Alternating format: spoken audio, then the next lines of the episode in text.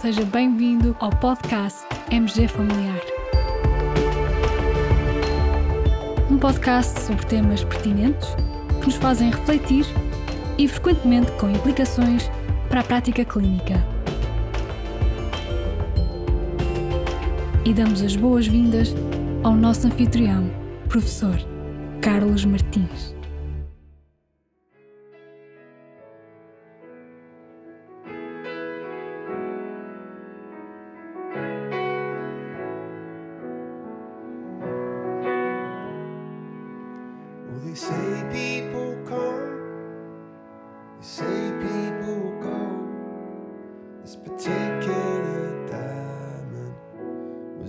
Special.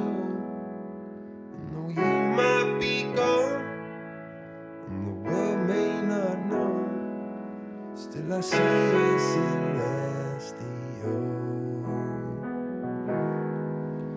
And I should, but I can't let you go.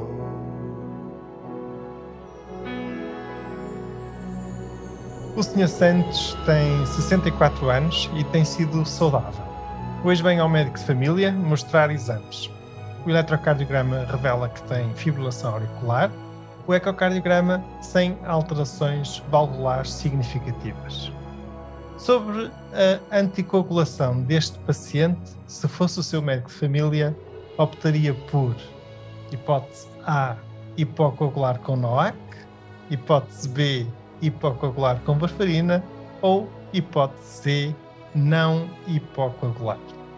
Caros colegas, este quiz vem a propósito de um artigo que a nossa equipa de investigação publicou recentemente no British Medical Journal Open, no BMJ Open.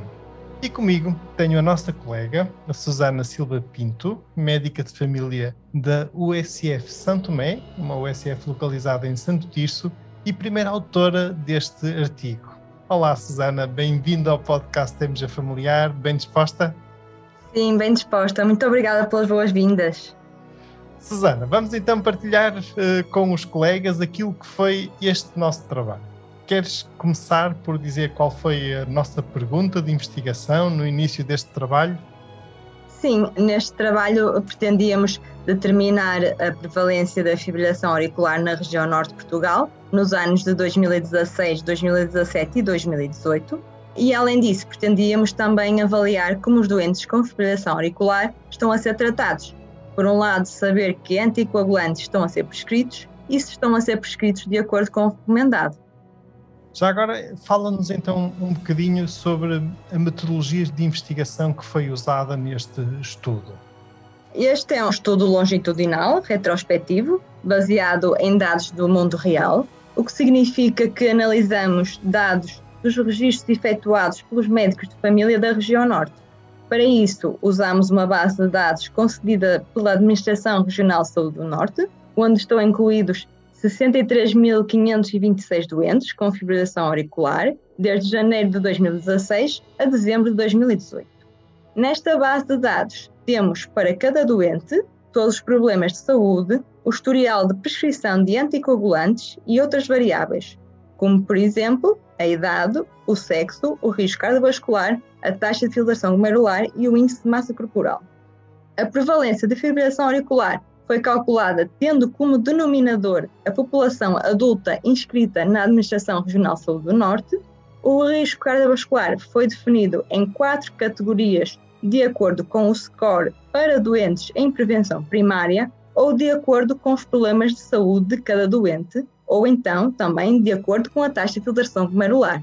Uma vez que, por exemplo, um doente com antecedentes de um evento cardiovascular ou com doença renal crónica grave são doentes de muito alto risco cardiovascular. O score Chas-Vasc foi calculado de acordo com as guidelines da Sociedade Europeia de Cardiologia e com os dados existentes no processo clínico de cada doente. Sendo que, para um Chas-Vasc igual ou superior a dois pontos na mulher e igual ou superior a um ponto no homem, é indicação para hipocoagulação. Esta metodologia é realmente interessante, Susana, e eu quero aproveitar também este momento para deixar uma mensagem de agradecimento à RS Norte por realmente nos ter permitido o acesso a estes dados para concretizarmos esta investigação. E nesse sentido foi um apoio relevante e importante e fica aqui também o nosso agradecimento. E então, em relação aos resultados, pode-se partilhar connosco o essencial dos resultados deste trabalho? Sim, determinou-se uma prevalência da fibrilação auricular na região norte de 2,3% em 2016, 2,8% em 2017 e 3% em 2018, em adultos com idade superior a 40 anos. De um total de 63.526 doentes, 95,8% tinha indicação para fazer anticoagulação. Destes, cerca de 27% não estão a fazer anticoagulação. Dos que estão a fazer, cerca de 40% estão hipocoagulados com antagonistas da vitamina K e 60% com o NOAC. Dos cerca de 4% que não tinham indicação para anticoagulação, 40% estão a fazer anticoagulantes. Com estes resultados, podemos inferir um subtratamento na prevenção de eventos trombóticos, mas também um subtratamento naqueles que não têm indicação para fazer esta terapêutica. Eh, realmente estes resultados, sobretudo o facto de observarmos a coexistência de subtratamento, mas também sobretratamento, são muito interessantes. Já agora, em relação à tua expectativa pessoal antes da investigação, estes resultados foram de alguma forma surpreendentes ou até nem por isso? Na minha perspectiva, de facto, estes resultados foram surpreendentes, uma vez que a fibrilação auricular aumenta o risco em cinco vezes de um acidente vascular cerebral e é responsável por cerca de 15% deste tipo de eventos. É?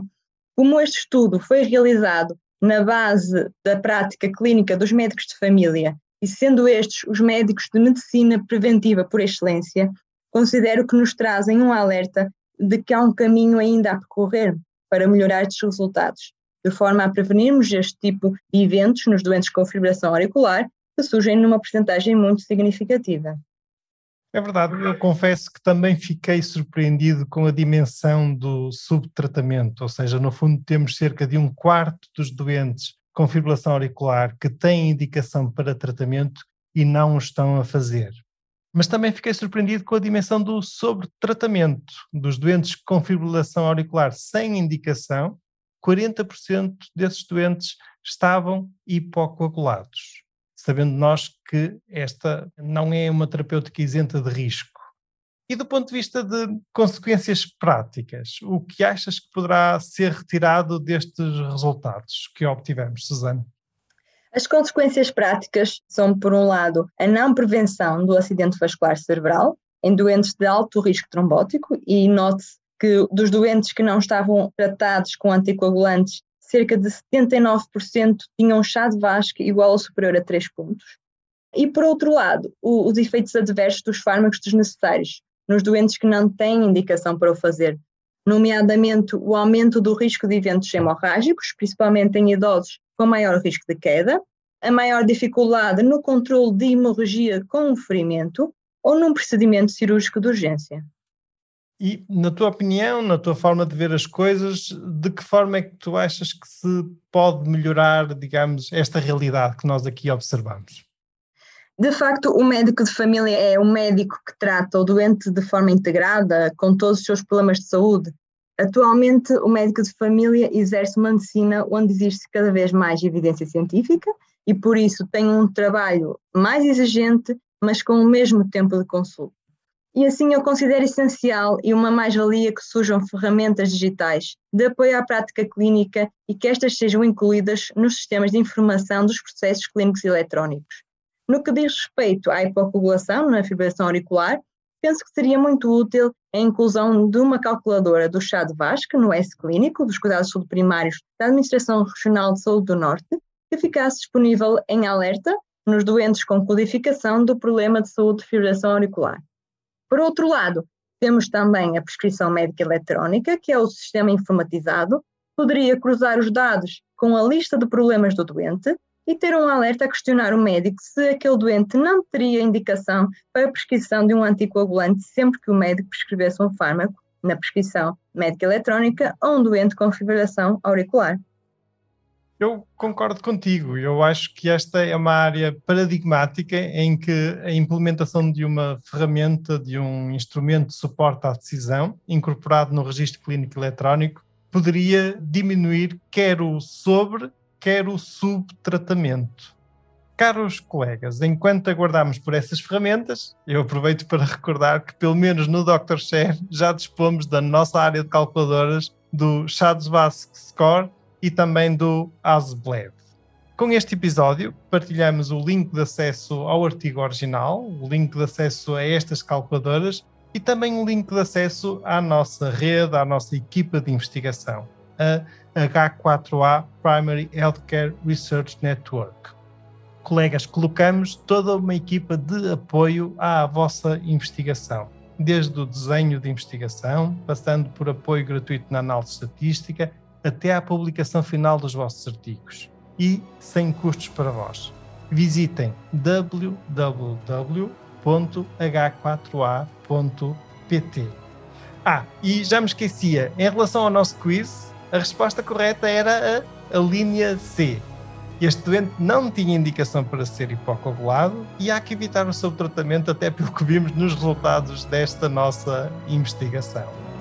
Susana, muito obrigado pela tua participação neste episódio. Muito obrigado por todo o trabalho que desenvolveste, de excelente qualidade, por este artigo do qual foste a primeira autora e que é motivo de orgulho para a Medicina Geral e Familiar Nacional. E agora sei que tens uma sugestão musical para nós. Everglow dos Coldplay. Já estamos a ouvir. Há assim algum motivo especial para esta escolha musical? Sim, os Coldplay sempre foram uma das minhas bandas favoritas e esta é uma música que traz muita luz ao meu dia a dia. Muito bem, muito interessante. Muito obrigado, Susana. Muito obrigado, colegas, por estarem desse lado. Até ao próximo episódio. Fiquem bem, continuem bem.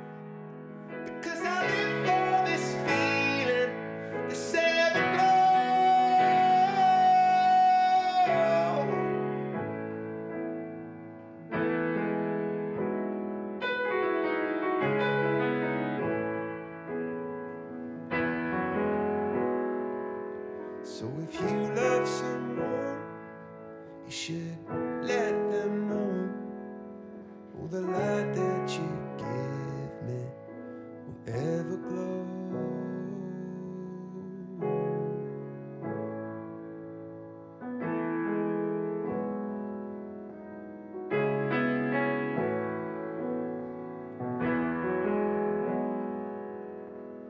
God is watching me. God is God don't praise me because I beat Joe Frazier. God don't give nothing about Joe Frazier. God don't care nothing about England or America as far as your wealth. That's all he is. He wants to know how do we treat each other? How do we help each other? So I'm gonna dedicate my life to using my name and popularity, helping charities, helping people, uniting people, people bumming each other because of religious beliefs. We need somebody in the world to help us make peace.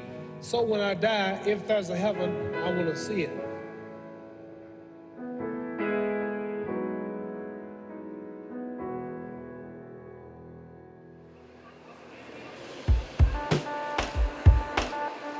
E terminamos assim esta edição do podcast MG Familiar. Muito obrigada por nos ouvir. Se desejar completar a sua leitura, muitos dos conteúdos abordados neste podcast estão disponíveis em www.mgfamiliar.net. Até ao próximo episódio.